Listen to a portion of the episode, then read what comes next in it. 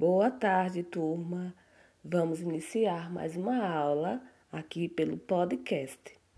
E hoje nós vamos trabalhar o gênero textual fábula.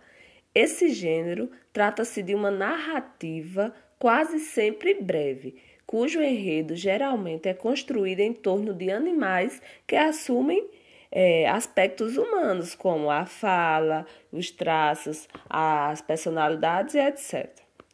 Há também fábulas em que os personagens são seres humanos.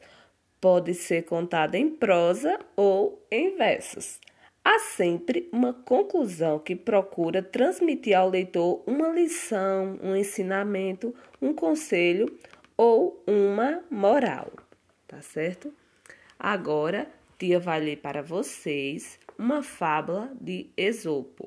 E essa fábula tem como título O Corvo e a Raposa. Um corvo roubou um pedaço de queijo e foi para o alto de uma árvore.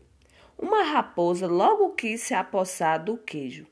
Chegou perto e começou a elogiar o corvo, dizendo que ele tinha uma bela voz. Ouvindo os elogios, o corvo quis mostrar sua bela voz, abriu o bico para cantar e o queijo caiu. A raposa apanhou e foi embora rindo. Moral: cuidado com quem muito elogia, tá certo? Agora nós vamos interpretar esse texto. Como, tia, nós vamos interpretar? Você vai me falar quem ficou com o queijo no final da fábula. Foi, foi quem você pensou? Fala aí pra tia, tá certo? E na segunda questão, tia quer que você diga a ela se a fábula lida ela tá escrita em versos, tá certo? Ou se as linhas são contínuas. Você vai dizer isso aí pra tia, tá bom? Você pede ajuda à sua mamãe e conta pra tia.